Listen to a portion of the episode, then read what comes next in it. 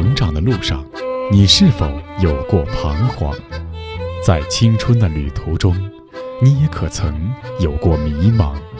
面对亲子教育，你是否还有担心和疑虑？一起关注成长你我他，让生命与智慧一同成长。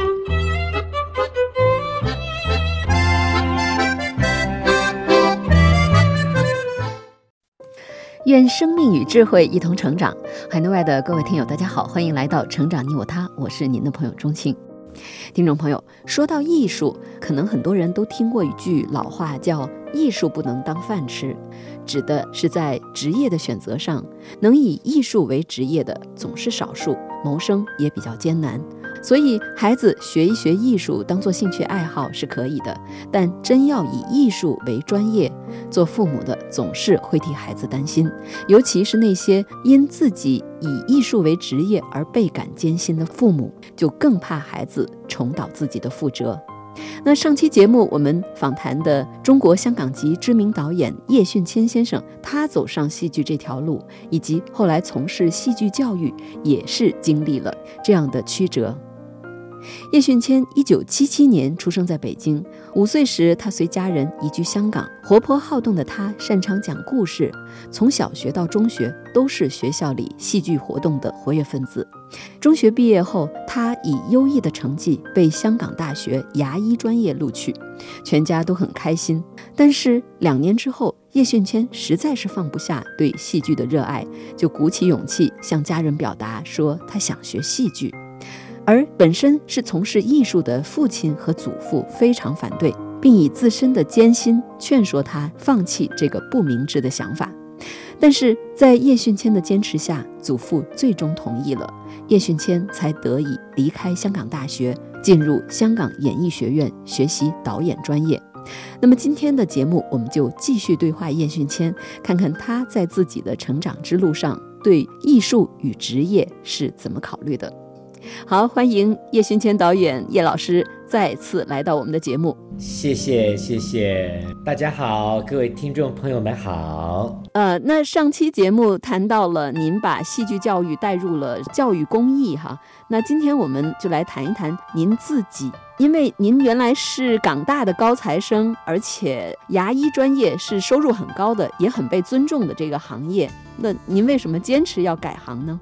的确，牙医行业地位也很高，对吧？工资也挺高的，也很安稳。甚至说啊，能够考进牙科医学院，能考进港大，肯定是高材生啊！你好浪费啊什么的。但其实，N 年后回想啊，就一点都没有后悔。就是当时我为什么很想去考医学院，是因为我其实很想去救助病人，我很想让牙疼的人。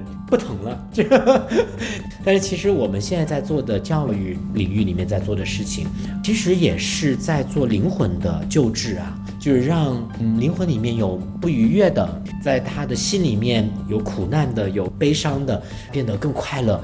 其实现在看很多的这些报道调查，其实我们知道我们很多的孩子们正在经历心理上越来越大的问题，备受很大的压力。甚至老师们也备受很大的压力啊，这个压力也会转嫁给我们的孩子们。那我们能不能让这个压力能够找到一个出口？那这个还是那句话，戏剧它不是唯一的出路，但是戏剧能够给到孩子的，哪怕每一个三十五分钟有个五分钟的快乐愉悦的时间，可能它慢慢慢慢的改变我们老师们、孩子们他心里面的这种压力、这种灰暗的状态，让大家都变得更阳光。也就是说，从学医转到戏剧教育，您其实都是出于一种帮助人的心愿，对吧？就像现在一些学校也都配有心理医生，因为尽管戏剧与心理它是不同的领域，但是却都是给人的身体和心理或者说心灵的发展有所支持的，对吧？对的，对的，说的太对了。其实，戏剧跟心理在领域上它是不一样的，但是其实它的内核是一样的。呃，其实我们在我们的课程里面，我们有一个系列叫社会情绪能力的一个系列啊，就是我们很希望通过戏剧让孩子们理解什么是情绪，尤其是负面情绪。为什么我们会伤心？为什么我们会嫉妒？为什么我们会愤怒？其实，他我们要解决的不是嫉妒，不是愤怒，我们要解决的是让我们愤怒、让我们嫉妒、让我们悲伤背后的一个一个的原因。而当我们用戏剧的方式去呈现出来，我们发现，我们其实是可以用一个更阳光、更敞亮的心去拥抱这些情绪。那就是孩子从小有这样的一个状态，我觉得，当他慢慢长大以后，他会变更阳光、更美好。对，也就是说，从学医到戏剧，其实都是对人的身心。良性发展有所支持，但是应该也还有其他的渠道吧？为什么选择戏剧呢？虽然我知道这和您小时候的这个兴趣爱好是有关系的，您一直对表演都很有兴趣。但是上一期节目您也说到，就是说戏剧对于孩子或者接受者来说，它门槛是比较低的，但实际上对于带领者来说，门槛是挺高挺高的。因为包括您上一期节目提到的选择这个雾都孤儿。像这种，其实是不是对于一个教育者本身来说，是要求是很高的？我觉得您形容带领者、教育者对我们的要求很高，对孩子、对参与者门槛是很低，这个形容实在是太准确了。因为对于我们的挑战。是我们要跟孩子，就是他不是一个所谓的专业的表演者，对吧？甚至我们在之前很多很多年，我们去探索的，比如说对于一些低收入家庭的妇女，对于长者，对于社区的一些普通的一些居民，其实对于我们带领者最大的挑战是如何把他领进门，让他愿意走进来，让他觉得。哇，我也可以哇，我也能做的那么棒。当这个过程一个一个小小的成就感，到最后他要有一个演出吧。当这个演出能够被大家去看见，台下的观众报以热烈的掌声，这一瞬间他的这种所谓的大大的成就感，这个其实我的形容不知道。对不对哈？就是我们不是我们作为老师、作为带领者为他缔造奇迹，其实是他们自己给自己见证自己的奇迹，而不是我们为他缔造奇迹。当他看到自己这些所谓的奇迹，他都不敢相信，原来我也那么厉害的。当他的这个信心来了哦，他这个信心会带到学校的课堂里，带到他的学习里，带到他的家庭里，带到他的社区里。确实是听您这么一说，我会想起美国有一部纪录片叫《第五十六号教室》。他呈现的那个教师叫雷夫，他是在美国的公立学校，他面对的是美国中部的一些贫穷的家庭和一些亚非移民的家庭。他选择的也是带孩子演戏，而且他选择的是莎士比亚。那我们都知道莎士比亚很难的呀，但是呢。他带领孩子们坚持下来，并且他创造了轰动全美的一个教育奇迹。也就是说，当时他所带的五年级的学生，就原来是一塌糊涂的这个考试成绩，他们不仅演戏了，而且非常大的激发了孩子们学习的动力。那戏剧它为什么能够有这么大的功效？然后同时，为什么他选择的也是这个莎士比亚？刚才您提到，嗯，在美国的这位老师，呃，在五十六号教室的雷夫老师，他面向的这些在成绩上一塌糊涂的这些孩子们，但是我们教育者或者说我们老师，我们永远相信什么？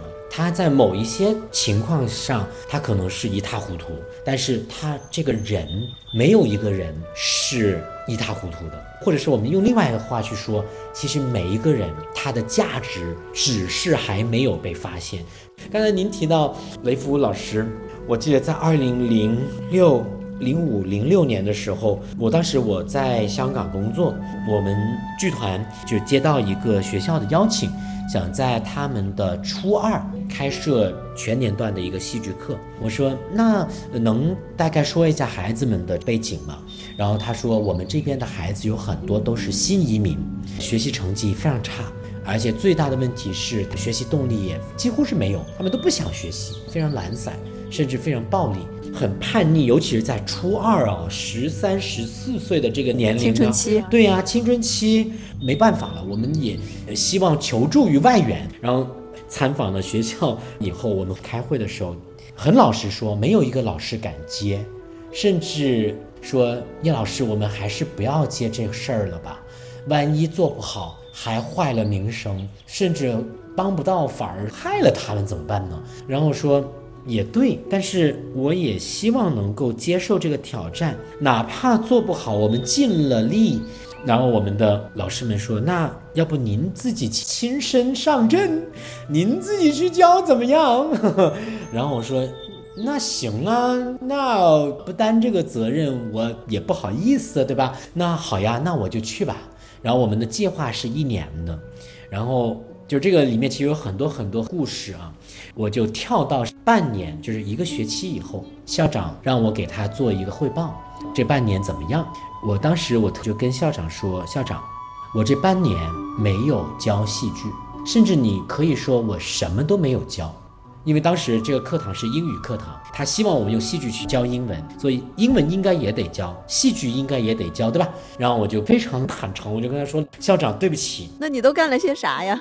对，哎，您的问题就是当时校长问我，他说戏剧你没教，英文你没教，你一个学期你做了什么？我说，我用这半年，让我们班上四十个孩子愿意站在跟我同样的战队里，我们准备好了。下学期他们自己说的哦，他们要挑战莎士比亚，他们想演《罗密欧与朱丽叶》啊！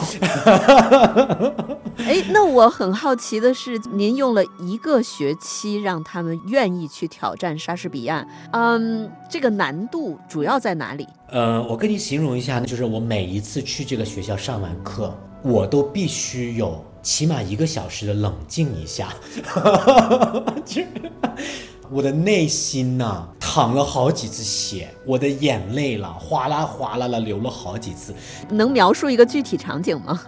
具体场景就是当你走进一个教室，你讲什么话都没有反应，你做什么事情他们都不愿意配合的时候，你作为一个老师，简直是无地自容。这个就是淌血。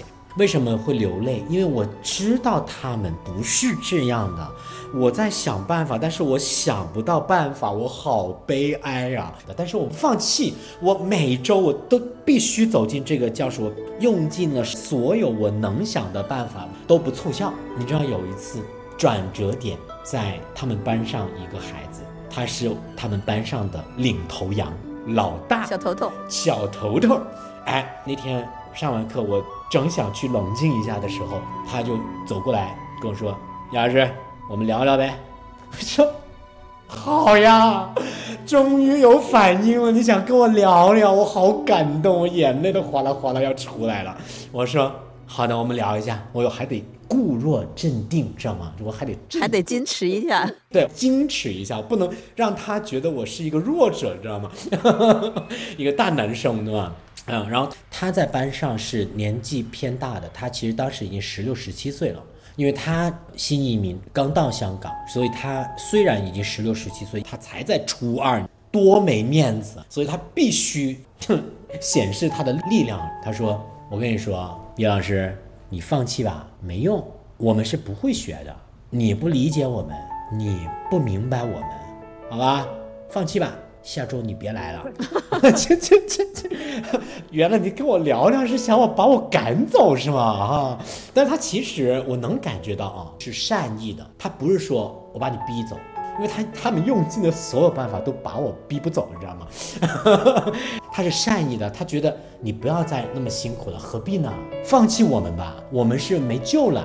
然后我说，我怎么就不明白你们了？你告诉我，你告诉我，我怎么就不明白你们了？然后他就说了一句话，他说：“英文我们是不会学的啊！我刚从清远来这边，我广东话我都不愿讲，更何况是英文？你不懂，你不明白，你别来了，走吧你。”然后我说：“稍等，我还真懂。”他说：“为啥懂啊？”我说：“我们都经历过同样的这种不安，因为我也是五岁的时候大老远的从北京。”来到了香港，你还好啊？你十几岁了，已我当时一个小 baby，你知道我是有多么的不安。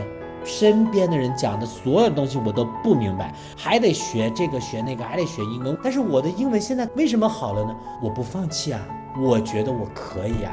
你不放弃，你也可以啊。怎么了就？然后他说啊。哈，原来你也是内地来的。对，你知道，然后当时我们没有微信啊，当时我们用的是 ICQ 这个社交聊天软件，现在已经没有了。然后说，哎，叶老师，你玩 ICQ 不？我加你一下行不行？我们回头聊哎。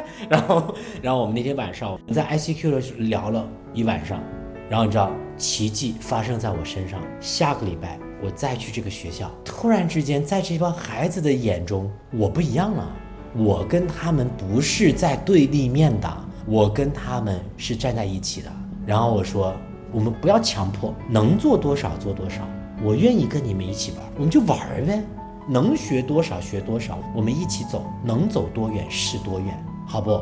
然后他们没有马上答应，他们就，但是那种态度，你知道，他们其实心里面是答应了，但是。碍于这个掩面，他们没有完全的松懈下来。我们开始慢慢玩着，用一些小的单词，用一些小的剧本然后玩着玩着，他们觉得，哎呀，其实也行啊。然后我说，快到学期末了，我们要计划一下明年了。你们想演什么剧？只要你们愿意，再难我都陪你们玩。然后就当时正好那一年是刚出了《罗密欧朱丽叶》的那个电影版，很酷嘛，又打枪啊，有爱情啊。然后他们说，那我们要不演个《罗密欧朱丽叶》呗？我说行。你知道你要演莎士比亚，莎士比亚里面很多英文哦。然后他们就开始打退堂鼓了。我说等等，你那么容易就放弃了？我帮你们，因为我知道。莎士比亚的剧本有漫画版，我们先从漫画版开始排，行不行？我再帮你们把这个台词一讲好，肯定震撼全校。然后一说，你知道他们那种啊，斗志就来了，把火给点燃了。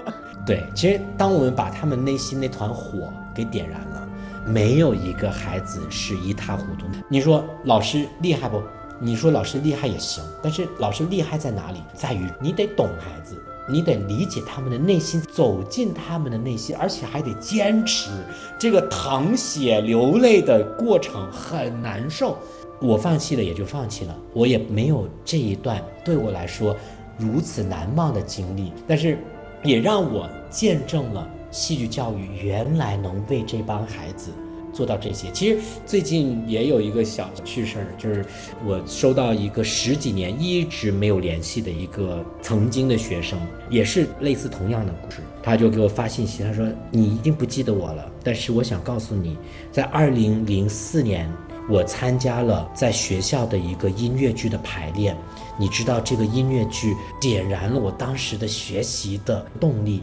他也是，就是他是小学的时候新移民到香港，他对学习完全没有动力，但是他发现原来学习还能那么好玩。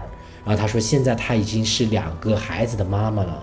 他那个信息的最后还语重深长，他说：“我想让你知道你在做的事情在改变一代又一代的人，你要继续哦。”这太有鼓励了，真的。我说。看到你曾经的孩子，反过来告诉你，老师你加油啊，你很好的。那确实特别特别感动。哎，我刚才那个问题还有一个方面，就是说为什么选择莎士比亚？就是莎士比亚它难在哪里？同时它这么难，它的意义又在哪里？其实莎士比亚，我当时零九年的时候，连续几年吧，就是跟皇家莎士比亚剧院有一个关于莎士比亚的推广啊、学习啊，这样。我当时去黄沙去接受他们的培训，他们有两个字让我印象特别深刻的，就莎士比亚并不是高高在上让大家研究的，他希望每个孩子对莎士比亚有两个英文字，一个叫 reimagine，重新想象，跟 reinterpret。重新演绎，其实莎士比亚不应该只停留在四百多年前，他应该活在当下。活在当下的唯一方法就是这两个字：重新想象，重新演绎。所以是莎士比亚的文字，它作为古英语，就等于说我们跟孩子排文言文是很难。但是如果我们聚焦点是在这个故事人物里面的你的新的想法，其实孩子们很快会被点燃。而且因为莎士比亚自带的这种光环，孩子们觉得我们连莎士比亚都能演出来，我们很厉害。就这种特别容易走进一个自己见证自己奇迹的时刻。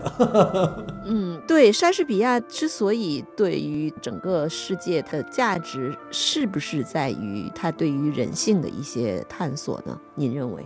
是的，呃，其实很多剧嘛，就是它描绘的其实都是人性最底层的一些阴暗面，但是我们没有回避这些阴暗面，尤其是它的四大悲剧，比如说《麦克白》，他的这种对权力的这种贪婪，造就了他最后的这个灭亡，对吧？或者是《罗密欧朱丽叶》，因为两家人世代遗留下来的矛盾、仇恨，对吧？让两个男女单纯的爱情。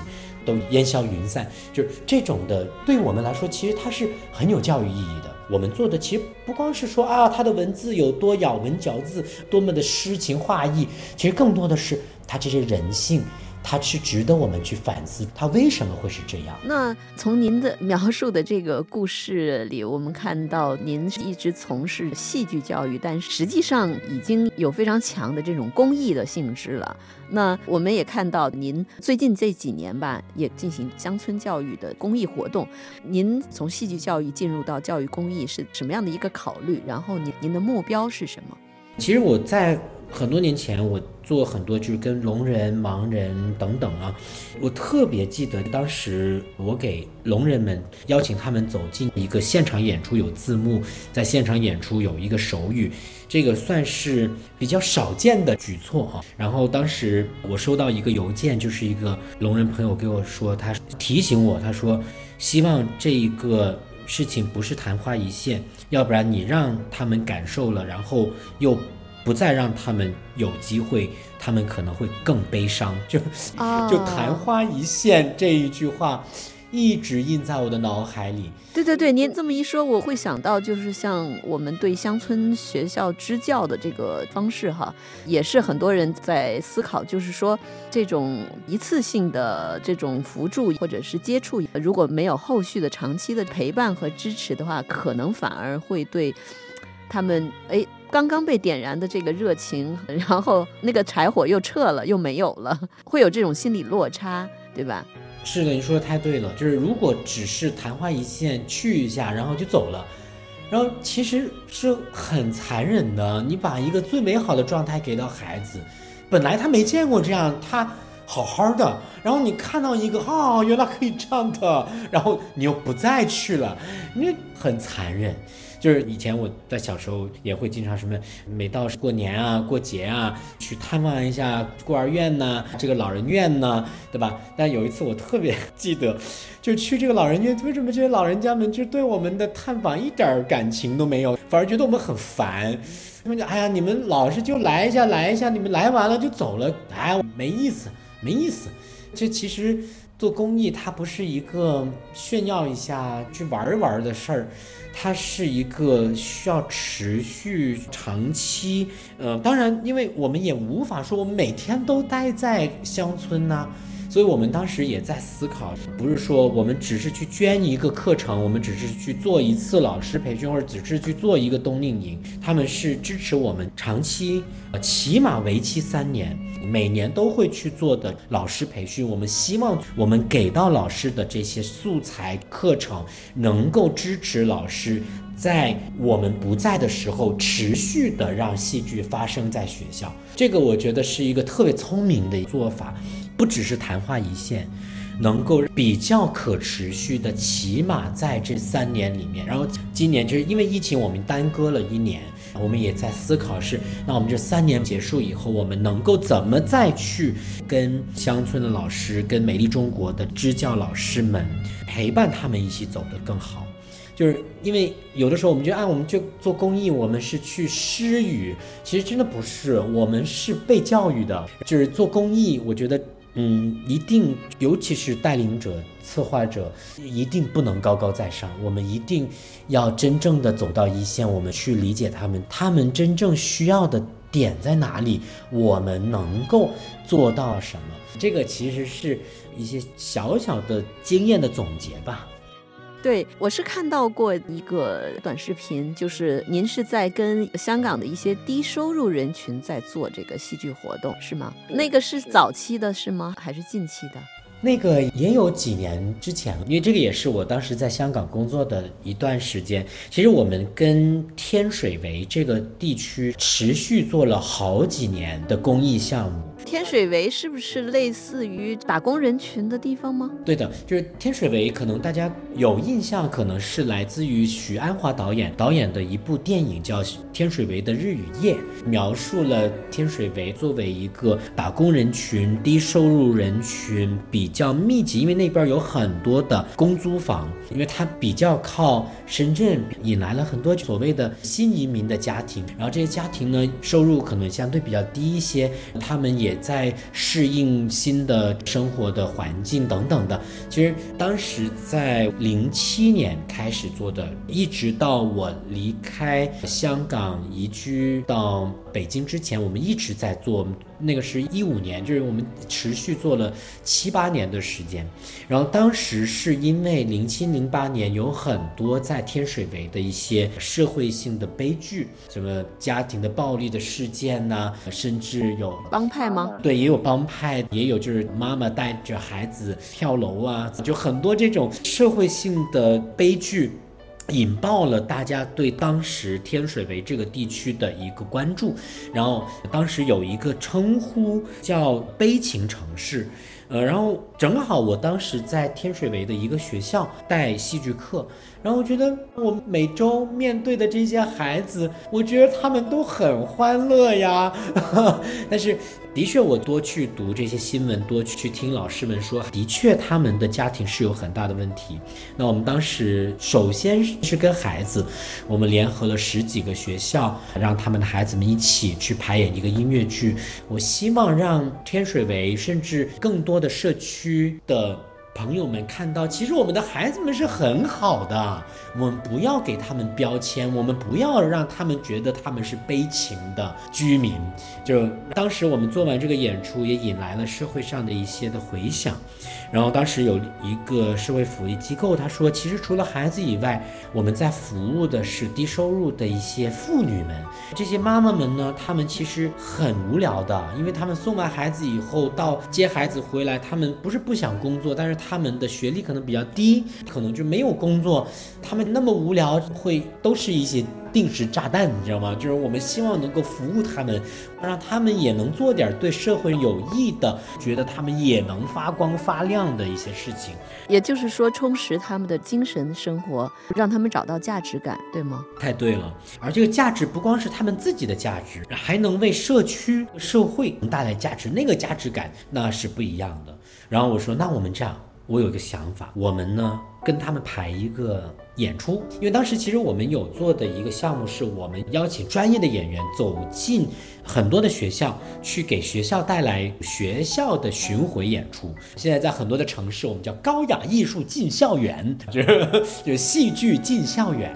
当时我们在做的这样的一个项目，说如果能让这些妈妈们、姐姐们能够排一个戏，走进学校给孩子们演出。